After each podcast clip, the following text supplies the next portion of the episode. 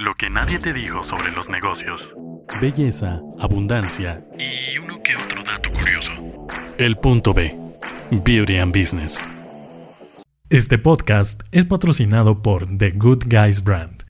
Si tienes una barbería o atiendes caballeros, The Good Guys es para ti.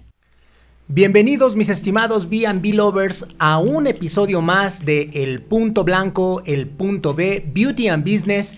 Te quiero dar la más cordial bienvenida y desde aquí tus amigos del ICREM te deseamos que te vaya como quieras que te vaya. Recuerda que siempre es una elección elegir cómo quieres crear tu día, cómo quieres crear tu intención de todo lo que te rodea, entonces te recomendamos que siempre crees en positivo, porque aquí en el punto blanco creemos que todas las personas pueden ver la vida desde una perspectiva siempre avante, siempre adelante. Quiero dar la bienvenida en este panel esta tarde acompañándome al licenciado Adrián Gómez, experto en administración y finanzas y mercadotecnia. Adrián, ¿cómo te encuentras? Hola José Luis, muy bien, pues aquí muy feliz y muy contento de compartir con cada uno de ustedes y aquí con las personas que estamos en el estudio y pues estamos seguros de que esta información que les vamos a presentar es realmente trascendente en la aplicación de cada uno de sus negocios.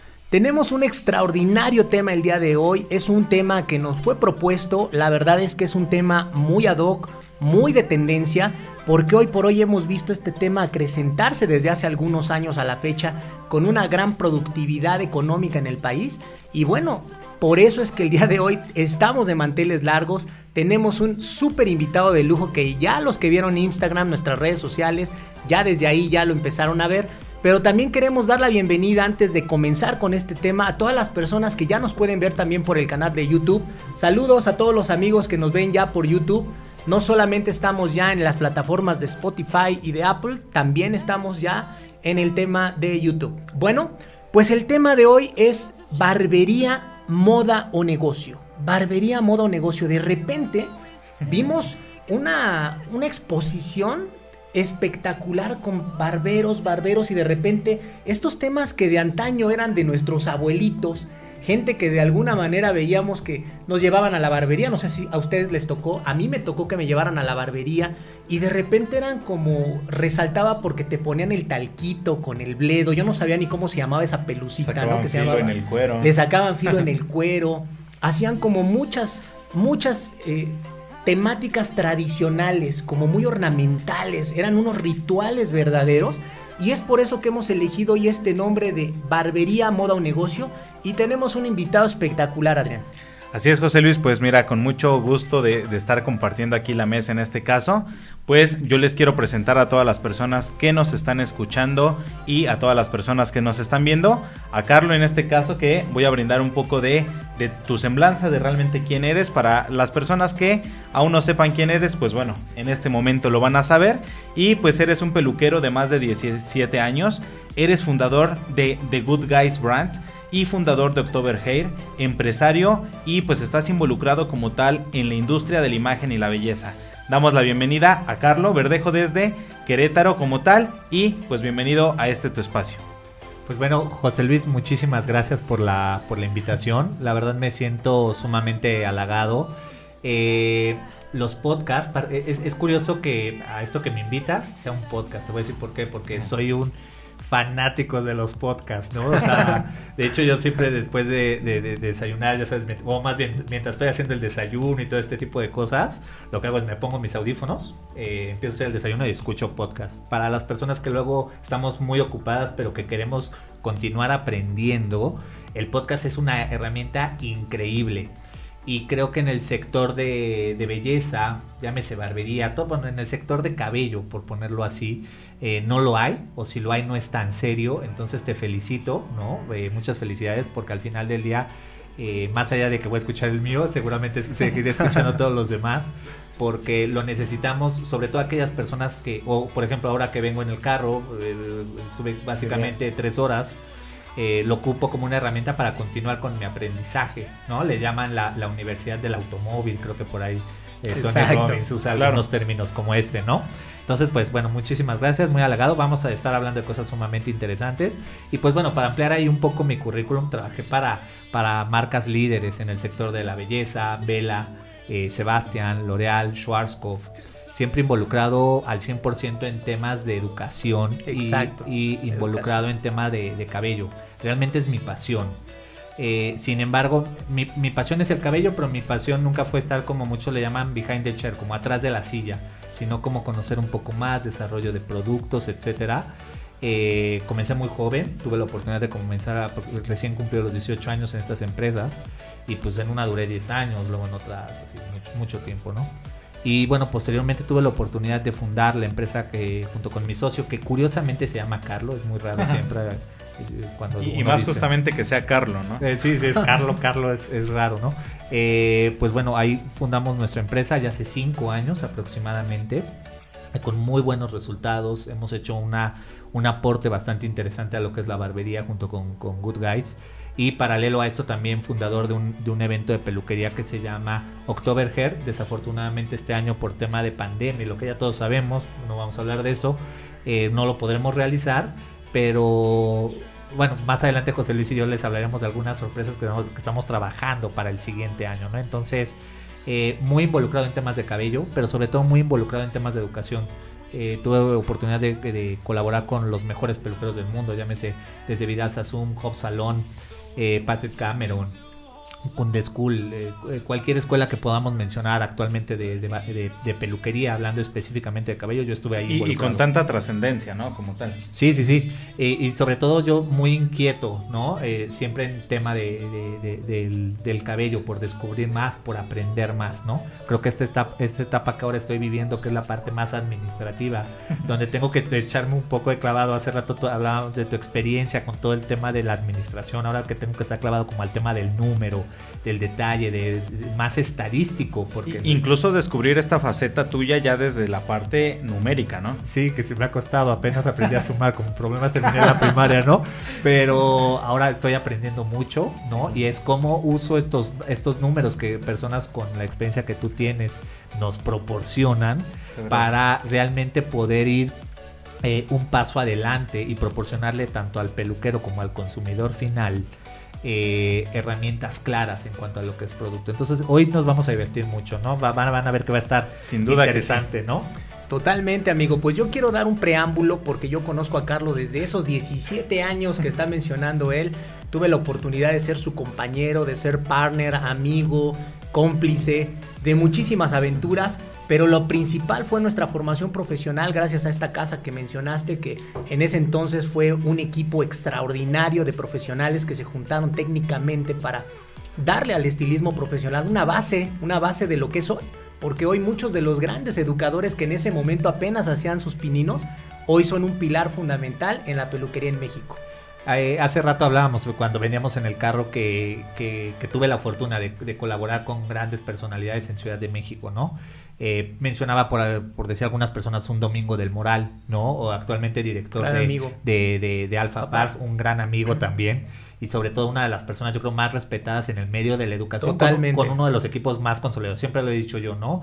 Eh, más allá de que mi casa nunca fue Alfa Parf, eh, no podemos restarle el mérito a todo lo que ha hecho Domingo del Moral con, con Alfa, ¿no? En este caso. Eh, personas como Jesús García, que ahora se encuentra, se fue mojado, no es cierto, eso es broma, pero bueno, vive en Estados Unidos haciendo una gran labor también allá como colorista en, en Tulsa. Entonces, esa, esa camada que salió, yo también, ¿no? Hay que echarnos porras también, ¿no? Yo Claro, también salí de ahí. amor propio se amor le llama. Amor propio. Eh, todas estas, estas personas que salieron de ese equipo fueron alucinantes, ¿no? Hubo una, eh, y, y muchos grandes, eh, eh, una Eva Moreno, todos eh, hicieron mucho aporte a la peluquería como hoy conocemos. Incluso no solo estos personajes técnicos de los que ya mencionamos, sino mucha gente, muchos artistas que sobresalieron sobre esos concursos, sobre esas líneas y que hoy también forman un referente de la peluquería, ¿no? Completamente. Eh, pues, yo le quisiera llamar la época dorada. La verdad es que hoy, hoy en las marcas no ha vuelto a suceder eso. Pues, la verdad estoy muy orgulloso de haber pertenecido a ese a esa década. eh, y que de ahí hoy veo a muchos y todos son súper top. Me, me da mucha alegría verlos verlos creciendo, verlos fe- felices, verlos dichosos, ¿no? Pues mira, vamos a decir unas estadísticas muy particulares para poder entender un poquito más el preámbulo del programa. Se dice que en México el 49% de la población son hombres y de manera anual los ingresos de los barberos crecen en una tasa entre el 7 y 9%. Eh, sí, bueno, eh, el, tema de la barbería en México es, es, es- es grandísimo, ¿no? Eh, tú acabas de dar unos números bastante, bastante interesantes de cómo han venido eh, creciendo. Sin embargo, eh, hace, hace rato yo también hablaba de, de este, de, este otro tema de, de las barberías, ¿no? Desafortunadamente, estadísticamente, las eh, cada siete negocios truenan durante los dos primeros años, ¿no? Así es. ¿Siete de cada cuántos? De cada diez. Wow, es ¿no? una en los dos primeros años, ¿no? 70%. Eh, eh, es, y no hablando específicamente de la barbería, hablando De todo lo que tiene que ver como un tema de pymes, Claro. porque estamos dentro de ese segmento. Cada siete negocios truenan, o sea, solo tres se mantienen. Entonces, eh, hace rato el, el tema es hablar de si es negocio, es una moda. Correcto. Y, y sobre todo eh, que, que con herramientas como las que nos proporciona Licrem José Luis podamos ayudarles a ya no pertenecer a esta estadística que es bastante triste o la otra pues irlo disminuyendo, ¿no? Que en vez de que sean siete sean cinco para que de, de esa forma podamos seguir generando eh, dinero, riqueza, ¿no? Y no pelearnos con el dinero, queremos dinero más bien, ¿no? Fíjate, Carlos, que a mí se me hace algo muy importante de todos los temas que comentas, que es justamente que muchos inician desde esta perspectiva como tal creativa, esta parte artística. Sin embargo, es importante todo el corrimiento que vas haciendo y que vas generando a lo largo de tu vida hacia esta parte también de entender los números, de entender las finanzas, porque es muy importante no solamente quedarme con el talento a lo mejor de la misma vocación que me da, sino todo este nombre, e- estos nombres que nos has brindado de grandes colegas y que seguramente hoy ya están del otro lado y quizá no desde la perspectiva todos de los negocios, pero sí desde una perspectiva como tal de educación, de brindar y de ahora enseñar y de cierto modo convertirte en mentor de, de marca a muchísimas personas. Es que de hecho eso es lo que son, amigo. Y todos ustedes se han convertido, consciente o inconscientemente o por, por consecuencia natural, en mentores, grandes mentores. ¿Qué le podrías proporcionar de información, por ejemplo, a una persona, a un barbero? Porque tú eres ese vivo ejemplo. Tú sales con toda esta información y empiezas de cero. ¿Cómo fue empezar de cero? ¿Qué onda? ¿Cómo te fuiste adaptando? ¿Qué, qué pasó en tu cabeza? ¿Cómo creciste ahí? Bueno, eh, a ver, eh, empecemos, yo fui Godín, ¿no? Yo era un Godín peluquero, ¿no? Por Sí. decirlo así, al final trabajaba para empresas. Terminé trabajando para Procter Gamble y Henkel. Todo, todo un tema mucho de correo, emails y todo ya poco relacionado a tema de, de- de cabello, ¿no? Por decirlo así. Cuando... a pesar de estar involucrado, pero en la parte administrativa. Sí, yo, yo cuando salgo de estas grandes marcas como educador, pues me, to- me vengo a topar con la realidad, ¿no? La realidad dura, dura como la verdura, Cruda. como dicen por ahí. Eh, sumamente compleja porque primero te das cuenta que, que muchas cosas que, que desafortunadamente las marcas transmiten, en, en- con- yo creo que con toda la buena intención, a veces no suceden en los salones de belleza o en las barberías. O es bello en el papel, pero ya la realidad es más cruda, ¿no? Exacto, entonces, eh, pues bueno, eh, eh, si, si hoy hablábamos de algunos consejos, que me gustaría hacer al, al final una lista de, nego- de, de- de- una lista de, de cuáles son los con- mejores consejos que podemos dar, pero eh, eh, lo- yo creo que lo primero que tienes que hacer es realmente hacer algo que amas. Fíjate, José Luis, y no sé si tú lo, si tú lo ves así, pero hoy en redes sociales y sobre todo este, este tema de cuando se habla de desarrollo de negocios, se habla mucho de diversificar. Y la gente creo que ha confundido el tema de la diversificación del negocio. Esto es, esta es mi percepción. Yo, por ejemplo, Carlos, amo, el, amo hacer cabello. No, no lo amaba al principio. Cuando empecé a hacer peluquero yo no lo amaba. Hoy te puedo decir que es algo de lo que amo. Yo quería diversificar mi negocio, pero para poder tener más, eh, ¿cómo decirlo?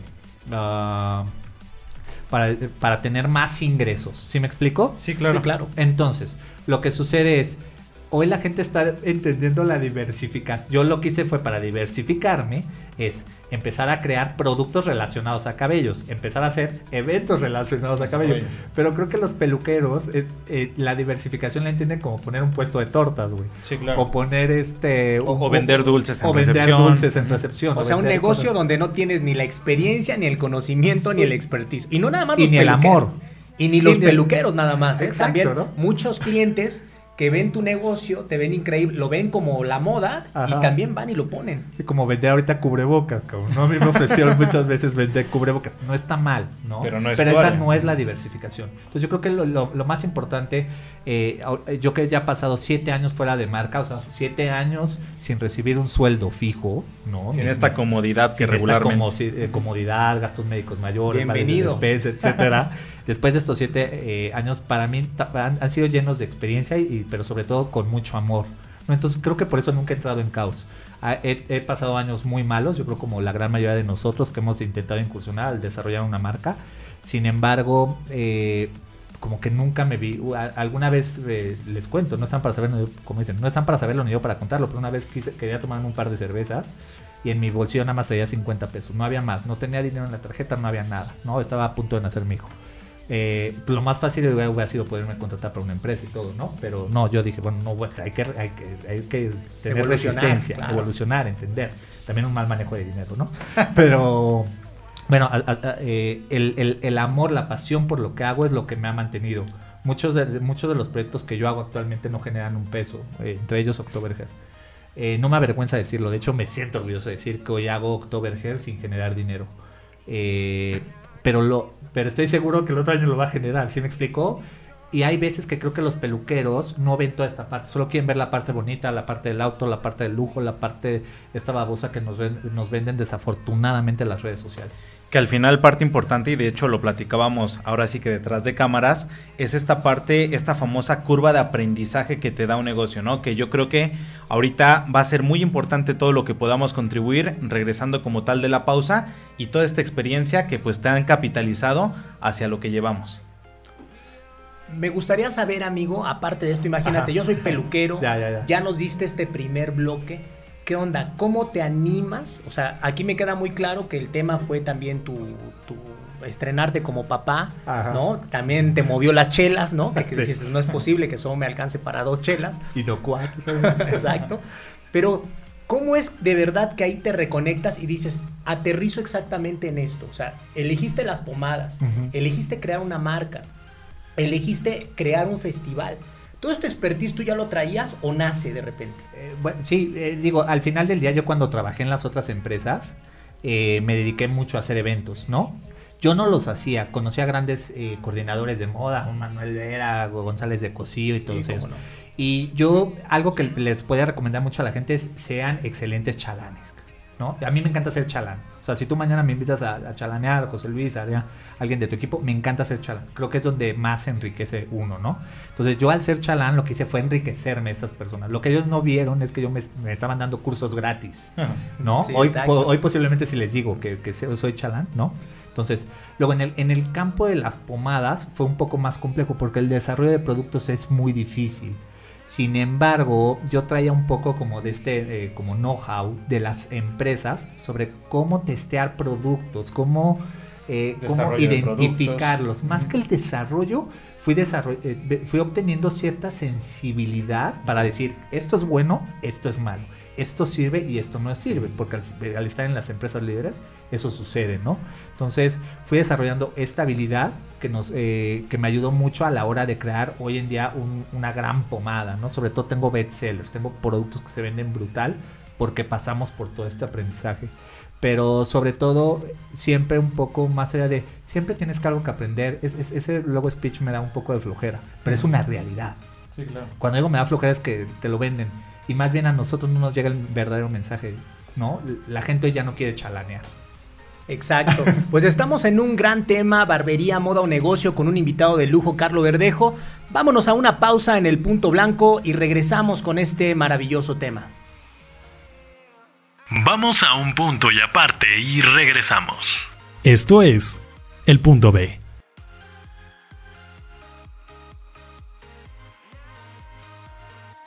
No importa si eres tradicional o un poco más creativo, ¿qué tal algo elegante? Nosotros tenemos el producto ideal para ti. The Good Guys Brand. Imagen y estilo para el caballero actual.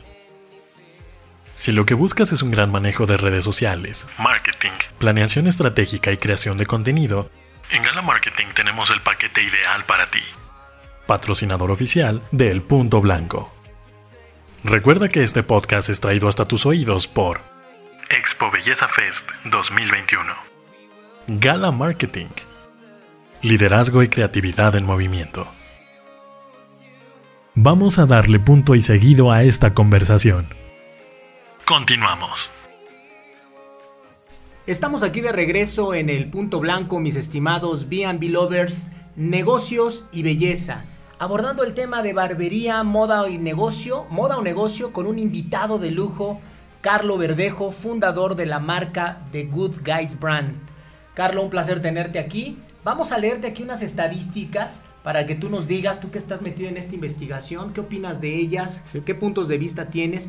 Dice que tenemos 124 millones 738 mil número de personas y de estas 61 mil 61 millones 121 mil 620 es población masculina.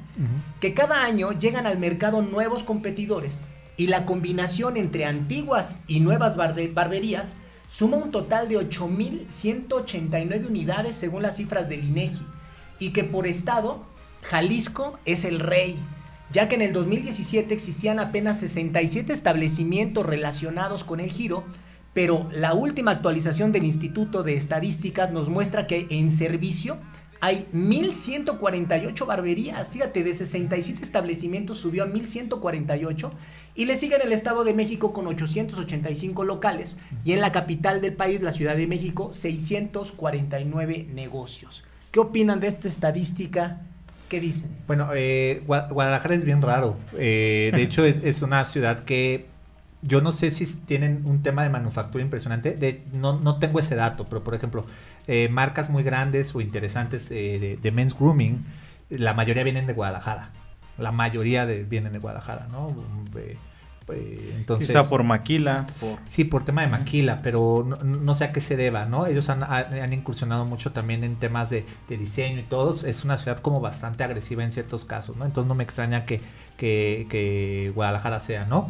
Y bueno, obviamente al tener todo este número de, habitantes habla de que este es un negocio muy noble, ¿no? Eh, sin embargo, siempre que se habla de estas estadísticas, yo siempre me voy a regresar a la otra. Eh, desafortunadamente se abrieron 10 eh, y cerraron siete. Cerraron ¿no? Entonces, este número, si lo hablamos inclusive, José Luis, el siguiente año, va a ser otro, ¿no? Porque se van a volver a abrir, siempre se está, se está balanceando, ¿no? Entonces, la idea, insisto, sería que más allá de las que se abran, ¿no? Que, es importante, es cómo hacer que estas permanezcan. Eh, para, para, para que realmente el negocio empiece a ser interesante y que superen esta barrera de los dos años, ¿no? Totalmente de acuerdo, totalmente de acuerdo. Me parece que la barbería, Carlo, ha venido hoy a establecerse ya no como una moda, ese es mi punto de vista, sino como un negocio muy próspero que te da la oportunidad no solamente ya de la peluquería tradicional masculina, hoy ¿Cómo ves esta inclusión del servicio a lo fashion? Porque antes la, era barbería clásica.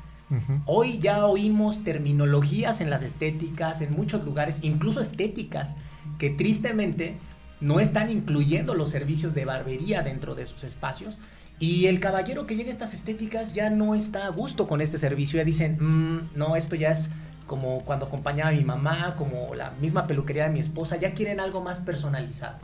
Eh, yo, creo que a la, a la barbería eh, si, no si los dueños de las barberías y las marcas que las estamos acompañando, porque esto es importante, nosotros, una parte de las obligaciones de las marcas es ir acompañando a las barberías o a los salones, ¿no? O sea, no, no, se trata nada más de venderles productos a estos vatos, ¿no? O sea, decirle, oye, pues compran unas pomadas y ya hay queda, ¿no? Sino también eh, creo que este tipo de eh, los podcasts, este tipo de información ayuda a cambiarles un poco el chip también de, de la percepción que nosotros tenemos, porque eh, yo tengo una percepción mucho más amplia que el que solamente está en una sola barbería, ¿no? Porque yo me dedico a ver miles, cientos, ¿no? Entonces, eh, entonces la barbería corre el mismo riesgo que corrió hace muchísimos años de desaparecer esta barbería tradicional y por eso muchas marcas inclusive estamos evitando ya estos temas tan estrictos sobre el tema de la barbería y empezamos más a hablar como un tema de men's grooming, como de más un tema de imagen del o, que el caballero se pueda ver bien. No, no tienes que ir a la barbería para verte bien.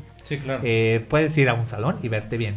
Los salones deben de tener la capacidad de irse adaptando también, pero sobre todo lo que las más preocupantes son las, las, barberías. Si no hacen este switch, ¿no? Porque está cambiando todo.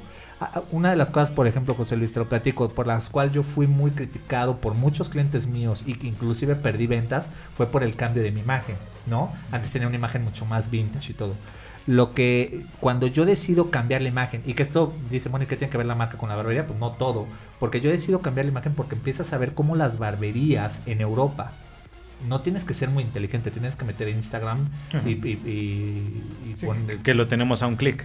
lo tenemos un clic y ponerte a ver, ¿no? Todo lo que está pasando y empiezas a ver todas estas barberías nuevas con colores blancos, limpias, donde nada más hay un espejo y una silla.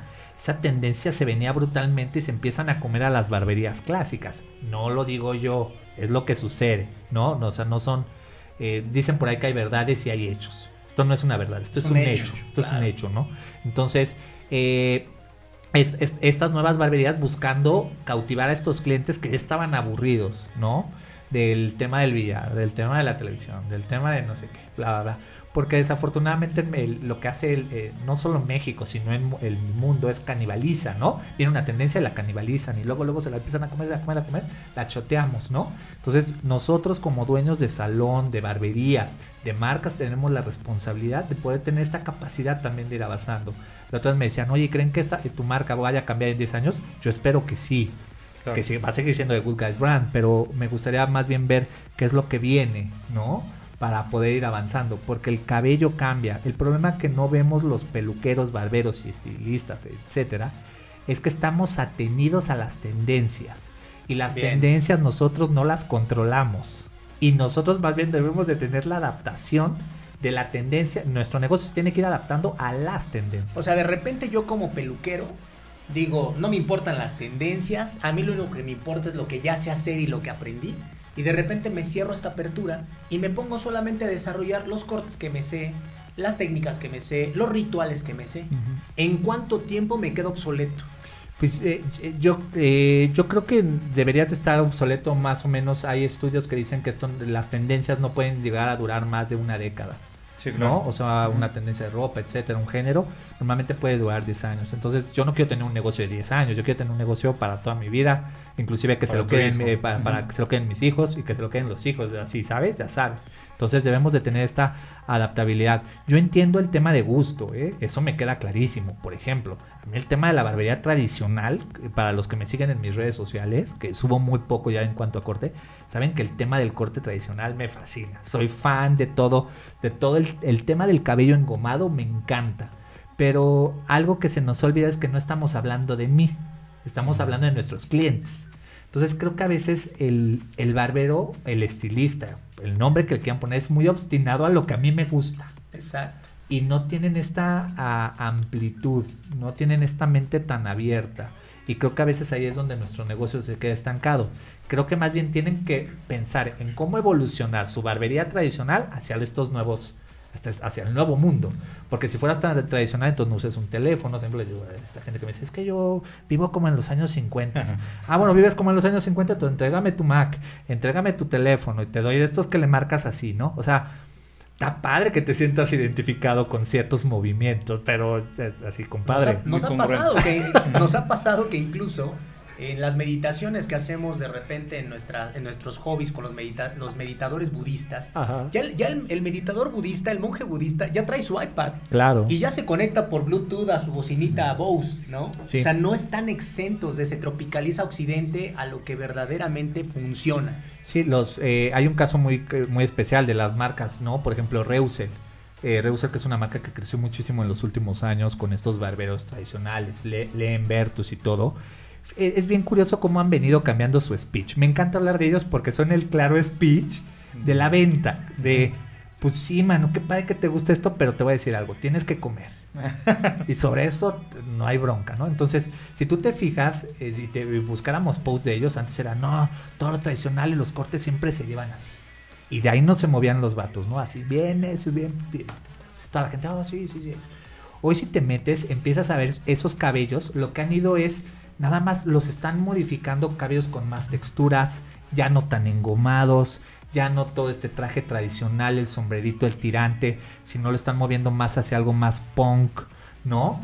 Con su respectivo toque tradicional, pero lo que están vi- lo que ellos han, eh, eh, que, que en eso ellos son muy inteligentes, ¿eh? Ellos lo que están haciendo es de, no, pues hay que empezarnos a mover. Porque esto que yo vendí hace 5 años cuando lancé mi primer DVD de Score, ya no sirve. Y ya hay gente que ya no me lo quiere comprar. Entonces, esa habilidad, insisto, no estoy criticando, más bien le estoy aplaudiendo. Están teniendo esta habilidad de mantenerse en su imagen toda tatuada, ruda y todo, pero aplicada a lo que está pasando. Que, que al final es parte de, de esto que hablamos, de ser pragmáticos y aprenderme a no pelear con el dinero y entender realmente qué es lo que está sucediendo allá afuera. Y bueno, una cosa es lo que me gusta y otra cosa es lo que realmente me puede funcionar. Sí, sí, sí. Eh, eh, Creo que uno debe de buscar mantener su esencia. Eso es importantísimo. Yo creo que soy una de las personas que me mantengo en mi esencia. Pero hoy también he aprendido por medio de personas como José Luis, que, que, que van compartiendo muchos consejos, posts y todo, ¿no? El, el proyecto del que, que sí está padre mantenerte así, pero pues también está más chido tener la mente abierta, ¿no? Oye, fíjate que se me viene ahorita a la mente, eh, visualizo una temática por lo que estás comentando que se me hace muy interesante. ¿Hasta qué punto la empresa, la empresa de Good Guys o la empresa que sea, quiero para ti que nos estás escuchando o las personas que nos están yendo, viendo en YouTube, quiero que visualices que esta pregunta también es para ti, no solo es para nuestro invitado. Empiézale a pensar también por tu lado para que abras este esquema. ¿Qué tanto para las empresas es importante educar a sus educadores, ¿no? Valga la redundancia, pero hasta dónde yo me puedo meter para que ellos en algún punto no digan, oye, pues es que el educador que nos llegó trae esta, este estigma, esta línea de, del sombrerito de brujo de los años 40 y, y mi barba hasta acá y, y mi- ¿Hasta qué punto tienes que entrar como marca para equilibrar a los educadores que no se vayan tan anárquicos hacia, hacia ciertas cosas que a ellos les gustan, no hacia lo que está funcionando en el mercado? Y también viceversa. ¿Hasta qué momento el educador dice, oye, ya nos estamos quedando obsoletos, marca? Hey, marca, ya nos está faltando educación, nos están faltando piezas, segmentos, evolución. ¿Qué onda? Ah, bueno, el tema de los educadores ya para mí hoy es muy raro, ¿no? Los de, de entrada, el, tema de educación como la conocemos, eh, lo, lo externaba hace rato, creo que en México es un poco ya obsoleta, porque en- lo que está pasando en todo el mundo es que más bien las marcas tenemos educadores, pero que son dueños de negocio. Ellos tienen una percepción diferente a la del educador.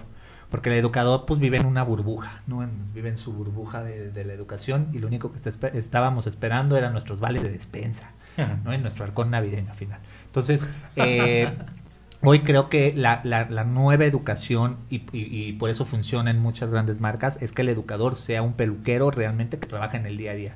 Porque ellos son mucho más flexibles, ¿no? Entonces, por ejemplo, mis, mis educadores, ¿no? La, la gente que hoy educa para The Good Guys es gente que yo veo que primero tiene, que hoy comparte la filosofía de nuestra marca, pero sobre todo no, no nada más por, por decir, pues voy a quedar bien con este vato, con Carlos.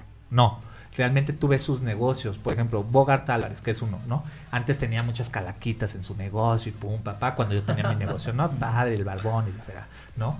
Eh, él, él aprendió a leer un poco todo este, lo que yo siempre hablo, aprendan a leer el Instagram, aprendan a ver las tendencias. Entonces ahora, por ejemplo, su negocio es más limpio, tipografía, Más todo, minimalista mucho más pasa. minimalista, ¿no? Entonces o- eso nos ayuda mucho a que cuando tanto él y yo salimos a calle a intentar comunicar algo sea muchísimo más simple. No, no, no nada más para el barbero, sino para el consumidor final, que, que, que nunca debemos de olvidar eso. Hoy el barbero, ah, rapidísimo, yo sé que no me lo preguntaste, pero lo quiero decir. No, qué bueno. Hoy el barbero está enfocado en quedar bien con el barbero. Sí. No, no entiendo en qué momento pasó eso, ¿no? O sea, es como decir, ah, yo quiero que me admire el José Luis Monroy. Pues, pues, digo, si, me, si, me- si José Luis Monroy me, me admira, está, está padre, qué chingón. Pero realmente lo importante es que nos admire mi admire el consumidor final. Claro. ¿no? Y hoy estamos enfocados a que nos admiren los barberos o los peluqueros. No sé en qué momento pasó eso. no, me encantaría, hay que hacer un estudio, José Luis, de eso. Pero es así horrible, pero pasa, ¿no? Entonces, eh, pues bueno, al final del día, lo más importante de todo lo que de- Hoy me, hoy me dio mucho gusto ver en tu negocio que estabas chambeando. No, la verdad no me lo esperaba. No, pues sí. No, yo no he dejado la silla. Ha cambiado un poco la forma de verlo, la Claro. forma de disfrutarlo, porque Ajá. finalmente es una pasión, Sí, pero simplemente pues ahí seguimos, ¿no? Yo chambeo los sábados, ¿no? Por ejemplo, la- y siempre le digo a los clientes, sin, sin, sin, sin sonar pretencioso ni nada, yo ya podría ya no cortar, creo que al- igual que tú. Digo, pero es, las, las pláticas, las conversaciones que te regala el consumidor final son súper densas, súper intensas. Yo le, eh, hay clientes que me De, dicen, de "No, mucho pues, valor. Hay cliente que me dice, oye, Carlos, ¿por qué no cobras más caro? Yo cobro 280 pesos el corte, ¿no? Y nada más doy cita los sábados. Y me dicen, oye, ¿y por qué no cobras más? Digo, es que lo que tú no sabes, brother, es que con lo que vienes aquí, ¿no? Porque ya sabes, atiendes al de marketing de Kellogg's, atiendes al vicepresidente de la cámara de no sé qué, atiendes al que trabaja en BMW, ¿no? Entonces les preguntas, oye, ¿qué libro me recomiendas para leer? Oye, ¿qué me recomiendas para hacer eso? Y te van regalando eso y eso ya superó los 280 baros. Que realmente ellos no se dan cuenta que te pagan por brindarte más valor de lo que tú les puedes cobrar. Los 280 para mí es la propina. pues está extraordinaria la plática aquí con Carlos Verdejo y Adrián Gómez. Vámonos a una pausa y regresamos a el punto B con el tema barbería, moda o negocio. Vamos a un punto y aparte y regresamos. Esto es el punto B. Este podcast es patrocinado por The Good Guys Brand. Si tienes una barbería o atiendes caballeros, The Good Guys es para ti. Recuerda que este podcast es traído hasta tus oídos por Expo Belleza Fest 2021. Gala Marketing. Liderazgo y creatividad en movimiento. Vamos a darle punto y seguido a esta conversación. Continuamos. Estamos aquí de regreso en el Punto Blanco con un invitado de lujo, Carlo Verdejo, fundador de la marca The Good Guys Brand, y también con el licenciado Adrián Gómez y queremos enviar un cordial saludo a todas las personas que nos siguen por Spotify, pero también ya ahora sobre el canal de YouTube. Un abrazo para todos, aquí estamos echando un buen cotorreo, compartiendo muchísima información. Y bueno, quiero que sepas por qué los hombres normalmente eligen una marca, por calidad por marca, claramente se sienten identificados con ella y por fidelidad. El 85% de las decisiones de compra de una persona toma en su vida que son inconscientes. Es decir, no saben que está ahí la decisión de compra, simplemente se sienten identificados y dicen, lo compro. Pero normalmente también tiene que ver con la conciencia emocional. Es decir, eso me genera un afecto, me genera un beneficio, me genera o alguien que admiro o alguien que me inspira le genera este beneficio, pues también obviamente se conectan. Los compradores masculinos buscan productos en función de lo que necesitan. Los hombres no necesitan muchas palabras para ser convencidos, solo las palabras precisas para esto. Es decir, como bien como buen cerebro reptiliano, no necesitamos demasiadas palabras, con que nos digan exactamente, contundentemente qué son los beneficios y si eso me inspira, me tienes dentro. ¿Cómo ves, Carlos, todo este tema? Bueno, eh, como bien ya lo, comentas, José Luis, el, tema de la, de la reventa, ¿no? Eh, un, factor importantísimo en los, en los negocios de, la barbería. desafortunadamente un negocio sumamente descuidado, ¿no? En, en la barbería como tal donde el, barbero sigue sumamente enfocado en cortar cabello. Y Exclusivamente. Creen que, es su, su obligación. Y no ven más allá. son como caballitos, ¿no? Es, yo corto cabello. Y no olvidemos el tema de la venta de producto. Ok, pensemos que, que no quiero ser capitalista y bla, bla, bla, y no quiero vender y solo soy un artista del cabello y toda esta eh, lo voy a decir en inglés como dicen por ahí, este bullshit, ¿no? De o sea, entonces... Este romanticismo. Este romanticismo, ¿no? Entonces yo no quiero vender porque yo no, no, me dedico a vender, soy un peluquero, ¿no? Pero perfecto, ok, ya. Pero no, no, no solo pasamos a esto, sino que no tenemos una conciencia eh, simplemente del cuidado capilar. Sí, claro. ¿No? no eh, mientras están, están nuestros clientes aquí, no hacemos las recomendaciones adecuadas. ¿Qué quiere decir esto? No le decimos, el agua fría es mejor que el agua caliente, eh, utiliza el shampoo adecuado, qué sé yo. Porque a veces ellos están pensando que cuando nosotros les decimos que asesoren y cuiden al cliente, ellos lo relacionan con que los dueños de salones o barberías les estamos diciendo tienes que vender producto y yo creo que no tiene nada que ver con eso, ¿no? el peluquero debería de empezar a tener más inquietud. La otra vez decía, ¿cuántos peluqueros, barberos realmente sabrán sobre temas capilares como cuáles son las capas del cabello, cuáles son, de qué se compone el cabello, cómo está dividido, etcétera, cómo hacer mejores beneficios? Insisto, olvidando exactamente el tema de, venta. de producto. Nuestra obligación como barberos es recomendarle al cliente lo mejor para su cabello. Nada más Sí, fíjate, y fíjate que aquí no estoy hablando de una marca, yo tengo una marca, ¿no? No te estoy diciendo, José Luis, lo mejor para el cabello es de Good Guys Brand. No, no, no, no. Lo mejor para el cabello va a variar. Quizá hay personas que están teniendo problemas eh, de caída, el cabello sumamente delgado, problemas de alopecia. Quizá lo más recomendable ahí no es el producto, es más bien no uses producto. Y lo más honesto es que nosotros le dijéramos, ahorita ni te pongas producto, no solo por venderlo, ¿no? Pero entonces realmente se convierte en un problema cuando ellos mismos limitan su profesión. O sea, yo no me veo más allá de cortar cabello y entonces si yo tengo un espectro de trabajo, de valoración, de recomendación, lo limita únicamente la parte artística. Es, es eh, como lo acaba de decir Adrián, es, es, es clarísimo. A ver, si nos quitamos aquí, knowledge is power. Si tú tienes más conocimiento, estás encima de todos los demás. Sí, claro. ¿No? Y es curioso porque solo necesitas saber cuánto más, solo un poquito más. No, no necesitas, no necesitas hacer una enciclopedia. O sea, yo no soy una enciclopedia del cabello. Mm. Pero lo que sí le puedo decir a la gente es que sé el 90% más que todos sobre temas de cabello. El famoso valor agregado. Es, es un piquito. O sea, si tú agarras a rato un diccionario, te metes en Google temas de cabello, donde generes ese piquito en lo que hagas en tu vida, donde sepas un poquito más que los demás, Eres ya estás diferencia. así súper, súper top, ¿no? Y, y- pero no, y no, volvemos a lo mismo, no lo haces para estar súper top. Yo me informo para tener una convivencia adecuada con mis clientes. Que, era de lo que hablábamos, no satisfacer a mi competencia, satisfacer a mi consumidor final. Claro, sí, y que ahí es donde está, la, la barbería está perdida ahí. La barbería está perdida en... Es importantísimo aquí recalcar a todas las personas que tienen hoy una barbería o todas estas estéticas que tienen un área de barbería o las estéticas que no tengan todavía la intención de tener un área de barbería, el negocio de la barbería es uno de los negocios más rentables, pero vámonos todo un poquito más allá. Aparte de que es súper rentable, hay un beneficio adicional porque cada cliente es un potencial consumidor de producto. ¿Cuántas necesidades de cabello, Carlos, tiene un hombre? O sea, hablamos de un shampoo, un acondicionador. Hay mucha gente que trae unas leyendas urbanas de los acondicionadores Ajá, que les tira el pelo. cae. No, no se te cae el pelo. Tú te lo tiras a la hora de generar una fuerza excesiva en el folículo, Ajá. una fuerza demandante. Se puede aplicar el acondicionador con una muy baja proporción y con un masaje capilar muy suavecito. Esto es muy importante que lo sepas. Deja de, de contarte leyendas de pasión y creencias absurdas con el acondicionador. Esto no sucede jamás. Además, el acondicionador no está diseñado específicamente para el folículo. En el caso de los caballeros, sí le toca el folículo porque el cabello, el diámetro es corto. Entonces, claramente sí te deja una manejabilidad un poquito pues más, más, más vasta, más, con más movimiento para generar mayor cantidad de peinados.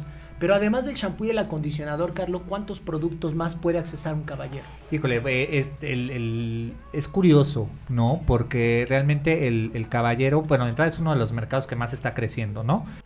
Y luego viene el tema del, eh, no sé cómo expresarlo, porque ya uno nunca sabe cómo hablar.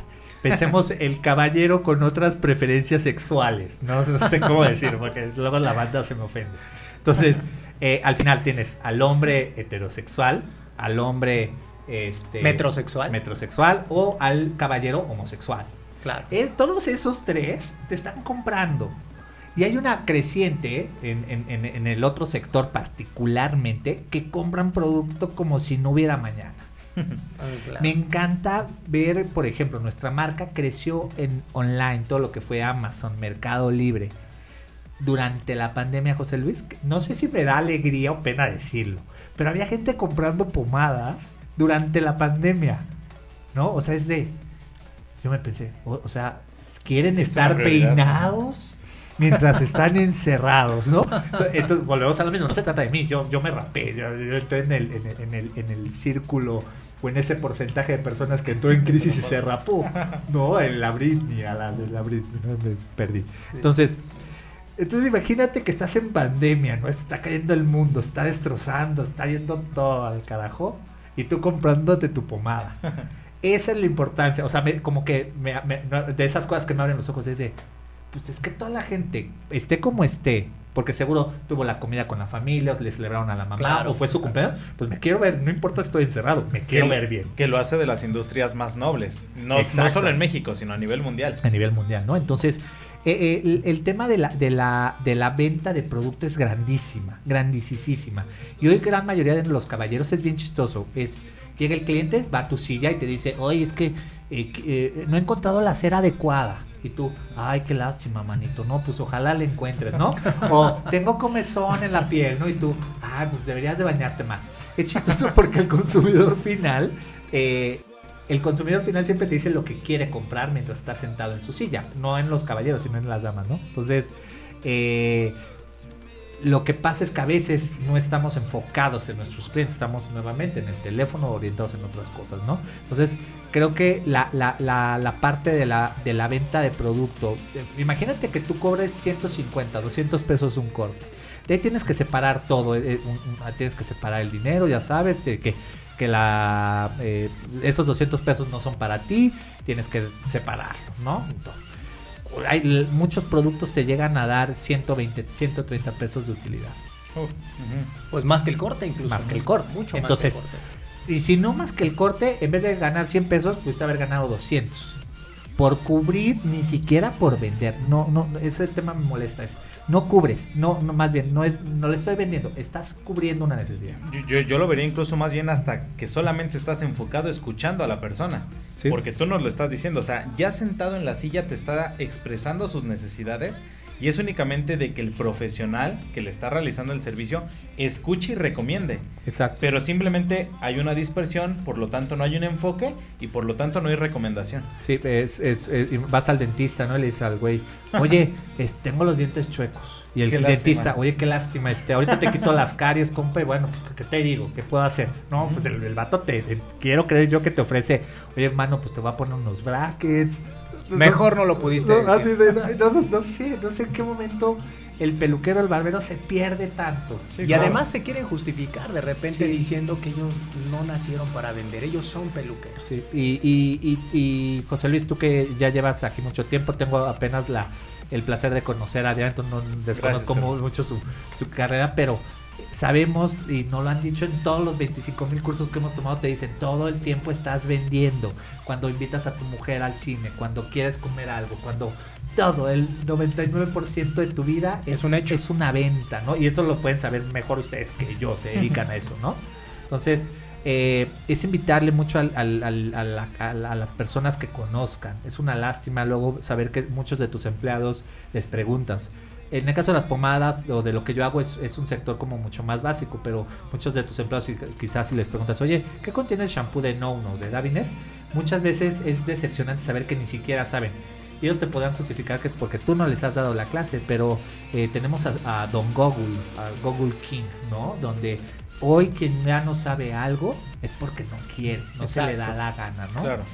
Platícanos, amigo, ¿cuál es el tema educativo de Good Guys para sus clientes? Fuertísimo, fuertísimo. Es, es un pilar, ¿no? Eh, primero cambié la educación. eh, bueno, no, no la cambié, más bien. Cambié la forma en que yo educaba, ¿no? Antes era todo este tema de, a ver, me juntas unos vatos aquí en el salón y te doy una clase y todo, padre. La verdad me dio un poco eh, flojera ese formato. Y el mundo que actualmente vivimos creo que es global, ¿no? Ya lo empecé a ver así, ¿no? Toda la información que te vienes de todos lados. Eh, entonces yo empecé a decir, quiero pensar de forma global. Entonces nuestra educación es de esa forma. ¿Qué quiere decir? Yo normalmente, mucha gente me lo critica también, colaboro normalmente el 100%, bueno, un 90% que colaboro es con peluqueros extranjeros. Casi no colaboro con peluqueros nacionales. Pero mucha gente no me ha entendido el mensaje. Es, no es porque el mexicano sea malo. Es, porque es lo mismo allá que acá. y porque necesitamos pensar globalmente. Claro. Yo claro. quiero aprender del ruso y el ruso quiere aprender de nosotros. Yo quiero aprender del americano, yo quiero aprender del, del francés, del holandés, del never. Se trata de compartir en un mundo tan global. ¿Por qué nos vamos a quedar aquí pudiendo estar en otras partes del mundo? Tristemente esto lo hemos visto porque, por ejemplo, tú y yo conocemos muchísima gente en el estilismo mexicano que tiene una capacidad artística espectacular, pero ¿y por qué ninguno de ellos se vende en el extranjero? ¿Y por qué los extranjeros sí vienen a México? Eh, yo creo que tiene que ver mucho, eh, y, y- y lo voy a decir honestamente, hay muy poca preparación. Nosotros, como, como Good Guys y October, hemos mandado ya dos veces a peluqueros a una, a una Italia y otro a Holanda, ¿no? Entonces, creo que tiene que ver más bien con que no hemos... eh, pero bueno, hay, algo, hay historias de éxito, me gustaría mencionarlas, Cucu y Guille, ¿no? Wow, sí. Cucu claro. y Guille, eh, eh, aunque yo tengo poco acercamiento con ellos, los veo siempre trabajando mucho con, la, eh, con las marcas como Alpha Pad y que hacen. Creo que son de los pocos peluqueros, posiblemente me equivoque, que tienen la capacidad de montarte un show y, y son profesionales. ¿Qué quiere decir esto? Llevan su ropa, llevan su música, llevan a su coordinador. Ellos son personas Como debe de sumamente ser. preparados, ¿no? Hay una experiencia. Pero invitas al mexicano, yo a veces me incluyo ahí que entonces va, el vato se pone súper borracho, no lleva su música, los ensayos eran a las 10, llegan a las 11, quedas con un mal sabor de boca.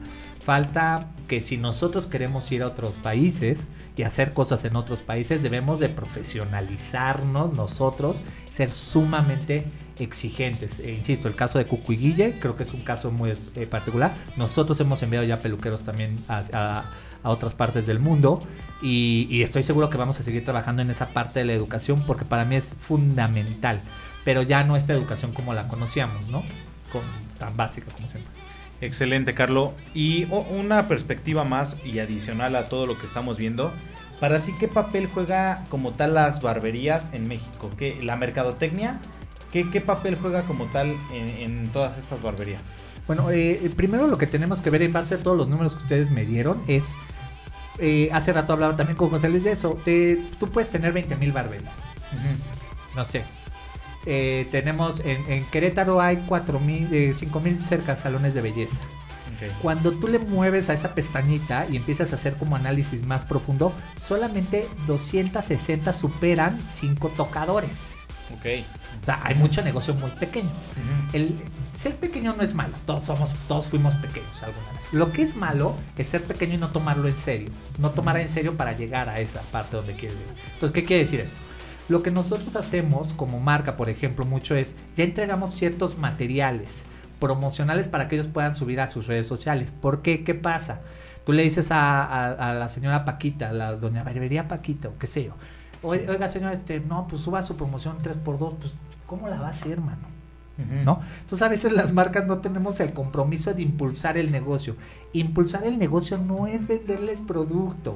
No seamos obstinados. Me choca que todo el tiempo sea venta, venta, venta, venta. Claro. Es mejor le ayudo entregándole materiales adecuados sobre las promociones, sobre el 15 de septiembre, sobre la Navidad, sobre el Día del Amor y la Amistad, para que nosotros realmente seamos personas que ayuden a consolidar su negocio y eso crea vínculos larguísimos. O sea, por ejemplo, yo tengo clientes desde que empezó la marca, seis años, porque les hemos ayudado con herramientas a que su negocio crezca. Tú ya no quieres comprar producto, producto es para comprar donde sea, te vas al mercado ahí, eso es deportivo. que al final hace que no lo veas como un número al cliente, ¿no? Que es Claro. lo que desafortunadamente, pues muchos proveedores nada más te veo como soy levantapedidos y lo que me pidas es lo que te doy. Sí, sí, es, es, es muy desafortunado la forma en que, que las marcas a veces nos, nos manejamos, cuando realmente la idea es impulsar y hacer crecer el negocio de, de cada uno de, de nuestros clientes, chiquito, mediano, grande. Mira, vamos a mencionar ahorita una proyección económica acerca de los servicios y regularmente en promedio de visitas de un hombre al salón es cada 21 días. Obviamente hay sus excepciones, hay gente que va cada 15 Son días, estándar, sí. hay unos que se avientan el mes, mes y medio, pero el promedio es cada 21 días. Imagínate que esta estadística la hemos tasado a tres clientes diario promedio por barbero. Claro. Es decir, diario. O sea, Ajá. en un lapso de 8, 10, 12 horas que puede llegar a trabajar un barbero en su sucursal, en su silla, atiendes tres. O sea, se la pasó aburridísimo. O Sí. sea, esta estadística es demasiado conservadora. A la semana tenemos 18 clientes, al mes 72 clientes, al año 864 clientes con esta estadística tan baja. Y quiere decir que, fíjate, si tenemos un ticket promedio, un, un- un básico de 150 pesos, un ticket promedio medio, Medio. de 380 o un ticket promedio alto, que es lo que pueden llegar a cobrar algunas barberías en algunas zonas del país, estamos hablando que, fíjate, a la semana con estos 18 clientes estás produciendo 10.444, 40 pesos con este ticket alto de los 580. Al mes 72 clientes te generan 41.760 pesos al mes. Y al año estás produciendo casi medio millón arriba, 501 mil, 120 mil con los 864 clientes. Esto es la estadística promedio alta. Pero si nos vamos a la media, estamos hablando que a la semana son 6.840 pesos, al mes 27.360 y al año 328.320. Un barbero, Sí. tres, Tres clientes, tres clientes diarios. Y Cinco si nos- horas eh, estás haciéndote Sí, güey. y seis días Sí, a la claro. Y, y siete horas de horas nalga, ¿no?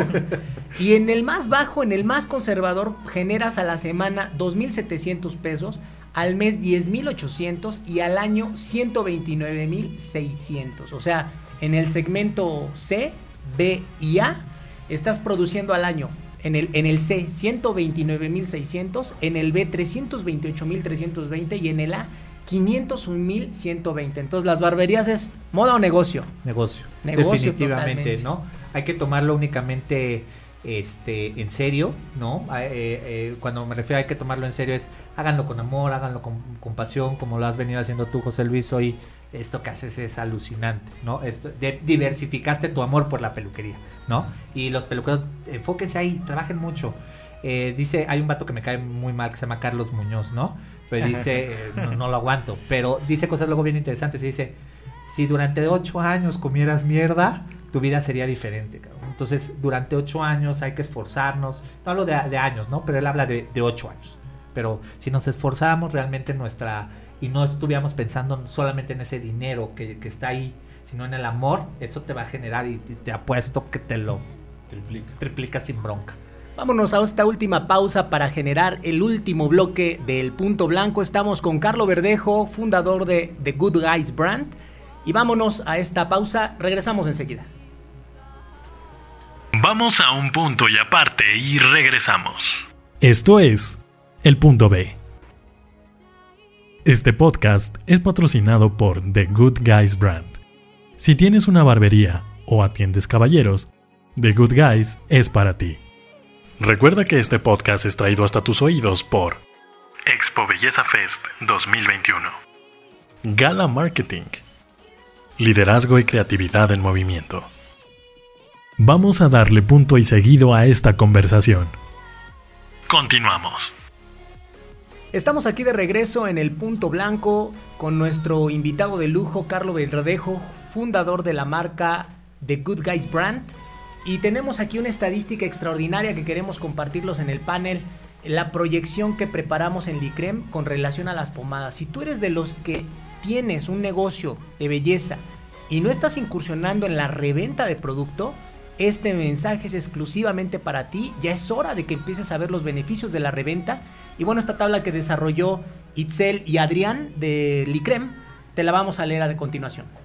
Bueno, Carlos, antes que nada, yo, esta data y todo, para todas las personas que nos están escuchando, esta tabla que te vamos a presentar, así como la tabla anterior, quiero decirte que, bueno, es un estudio de mercado que hicimos de proyecciones, en donde justamente está, eh, su punto central es basarse en la realidad. O sea, no te hablamos de una proyección de servicios de si tuvieras 50 clientes diario por persona, pues imagínate, ¿no? O sea, el pobre ni va a descansar. Estábamos hablando de tres clientes por que atendieras por día, trabajando seis días a la semana y los ingresos que, bueno, que mencionó José Luis antes. Esta proyección, bueno, todo esto lo hacemos, Carlos, es de la manera más actual posible. Nuestro equipo de investigación liderado, como dice José Luis, por Itzel Rubio, pues justamente trajimos esta información que pues es de muchísimo valor. Y en el caso de las pomadas, fíjate que me llama mucho la atención el cómo lo estamos manejando. O sea, muchas veces cuando el cliente te expresa él mismo su necesidad y no escucharlo, ¿qué es lo que estamos dejando de, de perder? Eh, o más bien de ganar por únicamente no enfocarnos en ser profesionales. Y me voy a permitir aquí leerte, Carlos, esta, esta estadística para que me digas qué piensas. Y la proyección de pomadas, tomando en cuenta que solamente le vendieras al 20% de todos los clientes que atiendes, o sea, de estos 18 clientes que atiendes, supongamos que solamente le vendes a 4, estos son los números que tenemos para ti.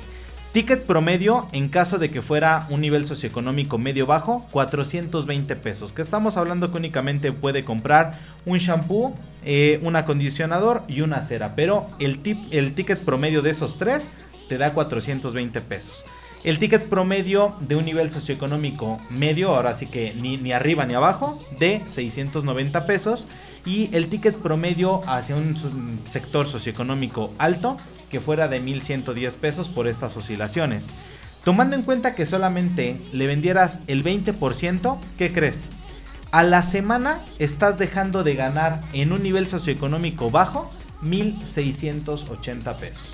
Que muchas veces tú sabes que esto puede ser la diferencia en un pago de renta, en una capacitación, en una lo que tú quieras como líder de un negocio, ahí estamos dejando ir independientes a los servicios. Independientes completamente. En un nivel socioeconómico medio 2760 pesos y en un nivel socioeconómico alto 4440 pesos.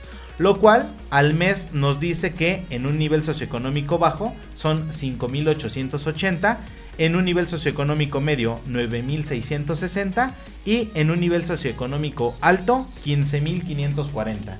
Y ya sabes que aquí somos amantes de las estadísticas y nos fuimos a sacar el valor realmente anual de qué es lo que estoy dejando de perder como líder únicamente por no sensibilizar y capacitar a mi personal de lo indispensable que es la venta de productos dentro de un negocio y en un nivel socioeconómico bajo están dejando de ganar 72.660 pesos. En un nivel socioeconómico medio 119.370 pesos y en un nivel socioeconómico alto 192.030 pesos.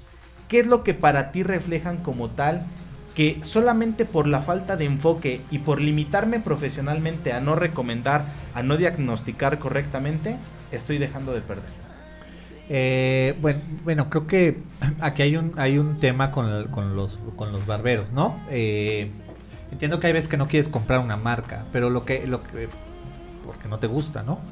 Pero yo siempre le digo a la gente que es indispensable tener y el mejor y lo que tienes que hacer siempre es buscar esa marca con la cual te identifiques para poder generar.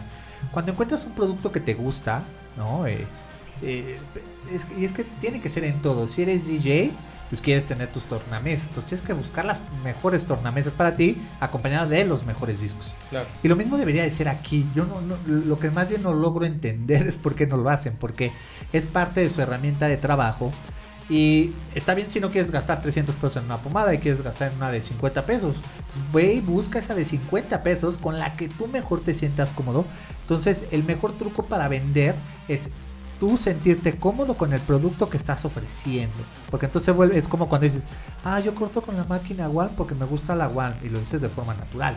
Bueno, pues tú usas este producto porque es con el que tú te gustas y bueno, y ese para el que te alcanza ahorita, ¿no? Entonces, eh, lo más importante para poder obtener estos beneficios de los cuales tú nos hablas es muy simple. Busca el mejor producto que a ti te adecues. La gente siempre me pregunta, Carlos, ¿cuál es la mejor pomada del mercado? Yo qué sé y no soy tan arrogante ni tan tonto para decir la mía. ¿qué, tipo de persona sería eso? El mejor producto es el que se vende en tu negocio. Basta, basta y ya, ¿no? A mí se me porque crees incluso en él y porque has visto los beneficios. Por supuesto, ¿no? Entonces, vende el producto que tú quieras, vende el producto con el que te sientas cómodo, pero hazlo parte de ti, que sea parte de tu speech, de tu de tu ABC a la hora de atender a tu cliente. ¿no? Y, que incluso aquí lo estamos limitando a una parte económica, pero, y, lo hablábamos hace un rato, o sea, no solamente es la parte económica, es ese plus adicional que yo veo en tu barbería por la recomendación y diagnóstico que me estás haciendo, que es ese pequeño dato de valor que el cliente considera y para él es valiosísimo. Completamente de acuerdo, ¿no? El, estilizar es, se ha vuelto un, indispensable en el tema de, de men's grooming, ¿no? Claro. Pues estamos aquí en el punto blanco y vámonos antes de las conclusiones a esta sección punto por punto con Adrián Gómez. Este es el punto por punto. Hola, ¿qué tal? Bienvenido a tu sección punto por punto. La barbería es moda o negocio. Y bueno, para poder vislumbrarlo un poco más, te compartimos algunos datos. Uno de los principales objetivos de la barbería es centrarse en formar la identidad masculina lo cual se logra por medio de la realización de servicios como afeitado, mascarillas, cortes de cabello y la compra de productos de cuidado o mantenimiento en casa para embellecer su cabello y barba. En un tiempo pasaron de moda, pero hoy lo vuelven a estar. Los varones están yendo de la estética unisex a la peluquería de barrio. En los primeros espacios las mujeres eran las dueñas, pero ahora un nuevo concepto de barberías vive un boom. Actualmente se están recuperando este tipo de espacios para que los caballeros inviertan en su imagen. Y es que, de acuerdo con algunos reportes, gastan igual o más que una mujer en el cuidado de su cabello o su rostro. En México, el 49% de la población son hombres, y el concepto ha gustado a los consumidores mexicanos en momentos en que se viven tiempos donde la salud y el cuidado personal están de moda. Incluso ya tienen su propia etiqueta denominada el grooming. Según datos del INEGI, los hogares mexicanos gastan en promedio 7.3% en cuidado personal, accesorios y efectos personales. El hombre está gastando mucho más en cuidar su rostro, su cuerpo, cabello y barba, y es una tendencia que ve en aumento. Este tipo de negocios ofrecen paquetes que van desde los 150 a los 500 pesos. Cortarse la barba con estilo representa un negocio de 326 millones de dólares en México. Su auge no se trata de una moda pasajera, sino de una tendencia del cuidado de la imagen personal en los hombres. Expertos opinan que este auge responde a la renovada demanda de usuarios que quieren tener un servicio donde se atiendan las necesidades específicas del caballero, con técnicas retomadas de las barberías tradicionales sumándole nuevas amenidades como el servicio de spa, barra de coctelería o hasta servicios de regeneración capilar. Tomando en cuenta que no solo hablamos de lugares específicos de barbería, sino dentro de los salones y estéticas convencionales, lo interesante de poder incorporar todo este modelo de negocios. Esto fue el punto por punto. Regresamos después de esta sección llamada punto por punto con Adrián Gómez y vámonos a las conclusiones finales mi estimado Carlo Verdejo, estimado Adrián Gómez, la barbería, moda o negocio. Yo concluyo que definitivamente es un negocio, ya dejó de ser una moda. Desafortunadamente veo que muchos peluqueros en la industria no se comprometen con esta evolución permanente, esta evolución constante que le está demandando el mercado global. Como bien lo mencionó Carlo, hoy está bastante global el mercado, todas las tendencias mercadológicas, todas las tendencias de venta, de compra nos están llevando a un rubro de las ventas online, de las ventas dentro del negocio. Y les hemos mostrado estadísticas contundentes donde se están perdiendo muchísimo dinero, muchos negocios que aún no ponen barbería, muchos negocios que aún no incorporan la venta a sus barberías. ¿Con qué concluyes, mi estimado Carlos Verdejo? Eh, hablando específicamente de este tema, hay, hay, muchos, muchas personas que me dicen, oye, es que, ¿por qué venden en Amazon o qué sé yo, no? Bueno, primero todos ya estamos ahí. Todas las marcas habidas y por haber, las serias, las que nos queremos y nos respetamos, estamos ahí. Y sobre todo, lo, importante no es por qué estamos en Amazon, más bien lo importante es por qué tus clientes no te están comprando a ti. Déjate de fijar en lo que nosotros hacemos, ¿no? Más bien enfócate en venderle a tú, a tus clientes, ¿no? Eso es lo, lo para mí lo, lo más importante. Eh, y también ver que son al final esfuerzos que hacemos nosotros como marca ¿Para qué? Para que mientras la marca tenga más presencia, más la van a solicitar tus clientes. Es algo bastante sencillo, es un ejercicio muy, muy simple, ¿no? Entonces, este, involucrémonos más en la reventa, pero sobre todo involucrémonos más en el conocimiento. Si tenemos más conocimiento, ya cortas bien el cabello, ¿para qué quieres seguirte ahí? Ay, quiero ver a otro corte de tofe. No, ve otras cosas, ¿no? De hecho, yo siempre mi recomendación principal a la gente le digo es no sigas peluqueros. de hecho, hay muchas, muchas eh, escuelas de belleza de gran prestigio que hasta después de que se gradúen los, los, peluqueros tienen permiso de ver cosas de peluquería, porque luego se salen del contexto de la educación, de, de, repente se pueden llegar a viciar y hay algunos que lo marcan como una norma. A mí no me, no me yo creo que la información es global y deberían de abrirse porque eso les genera mucha apertura, pero hay muchas que lo hacen. ¿eh? Sí, y, pero insisto, para, para poder ver todo esto que ustedes bajaron hoy, se los agradezco mucho, es eh, estudien. esto solo es real, ¿no? El crecimiento, vemos estas grandes cadenas como de eh, Arturo Andrade, eh, mismo Frisería, Enrique Bricker, Donald, todos ellos a ver, estos vatos crecieron porque no están estudiando, no sé si todo el tiempo, tampoco quiero exagerar, no son, no, pero estudian mucho, son personas muy comprometidas y ya no estudian, o sea, siguen estudiando temas de cabello, no les da bronca cortar un cabello, pero su mente la están ampliando, ampliando, ampliando, ampliando, ¿no? Y creo que todos deberíamos de buscar ir para allá para no solo hacer de la barbería un mundo mejor, ¿no? Sino para hacer de la, del mundo un mundo mejor. De la industria. De la industria, claro, por supuesto. Adrián Gómez, tus comentarios finales. Pues sí, eh, pues ahora sí que antes que nada, Carlos, un placer conocerte, un placer conocer a personas que tengan esta visión y esta expansión. Fíjate que de, todo lo, el valor que tuvimos durante el podcast, yo me quedo con, con, algo que es muy cierto, que es esta diversificación correcta o bien entendida y no con esta prostitución de la palabra de entender lo que cada uno quiere entender, sino ya si ya soy bueno en algo, síguete por ese algo y busca qué, qué opciones puedes incluir dentro de esta misma línea, dentro de esta misma ideología incluso que tú tengas como marca, pero siempre sé muy fiel y respeta lo que amas hacer, porque eso por consecuencia te va a traer el dinero, las relaciones que tú quieras, pero todo va desde la pasión. Pues muchísimas gracias Adrián Gómez. Vámonos a nuestro último segmento. Esto es el punto B, el punto blanco. Este es el punto blanco. Ningún trabajo tiene futuro. El futuro es de la persona que tiene trabajo. Y ya estamos listos para nuestro último segmento, mis estimados B&B lovers. Este fue el punto blanco. ¿Qué concluyen con esta última frase? ¿Qué le aportan a nuestros escuchas, los B&B lovers? Hay otra también que dice el Vidal Sassoon, ¿no? Que dice, en la única parte donde aparece, en el... Bueno, ahorita te la voy a leer mejor, la voy a, la voy a buscar, la voy a buscar mientras, pero bueno, primero la capacitación constante, creo que espacios como, como Licrem, ¿no? Nos ayudan mucho a, a, fortalecernos. Debemos, hay, eh, yo al igual que muchos de ustedes sigo a grandes personas, ¿no? Como ya sabes, Tony Robbins, todos estos, ¿no?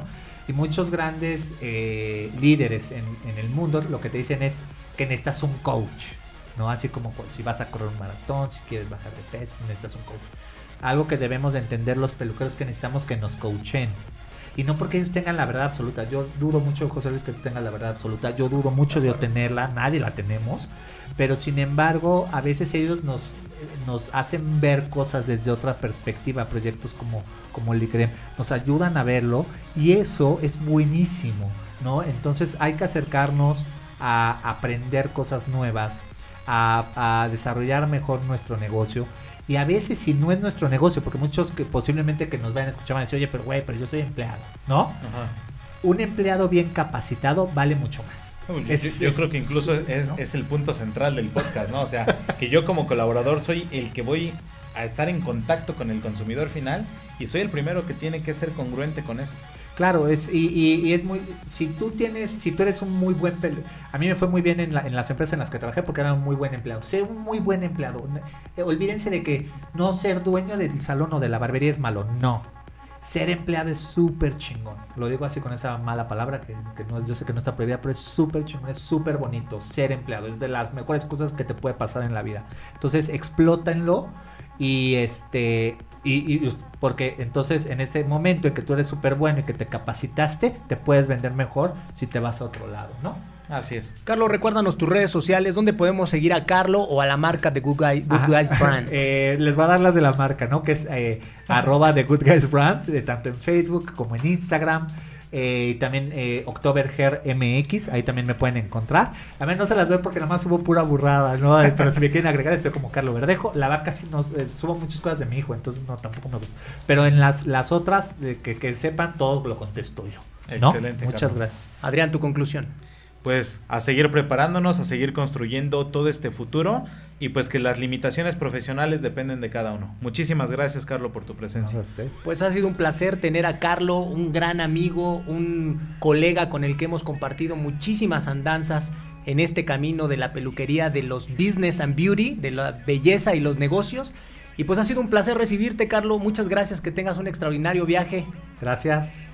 Hasta pronto, nos vemos luego. Ah, nos vemos, oye, nos vemos en marzo. No les vamos a decir dónde, pero nos vemos en marzo. Tenemos grandes sorpresas para ustedes. Muy pronto les vamos a hacer el favor de comunicarles estas eh, negociaciones que estamos haciendo ahorita con Carlo para todo lo que vamos a generar para marzo. Tenemos un evento mayúsculo en marzo. No pierdan de vista, por favor, nuestras redes sociales. ¿Cuáles son, Adrián? En Facebook nos encuentran como Liderazgo y Creatividad en Movimiento, así como aparece aquí. Y en este en Instagram nos encuentran como Licrem Consultoría. Pues muchísimas gracias. Un abrazo para nuestro equipo, Itzel, Eddie Bárcena. Les mandamos un gran abrazo. Gracias por todo su aporte. Gracias, mis estimados B&B lovers. Nos vemos muy pronto. Esto es El, El punto B. Este podcast fue patrocinado por The Good Guys Brand.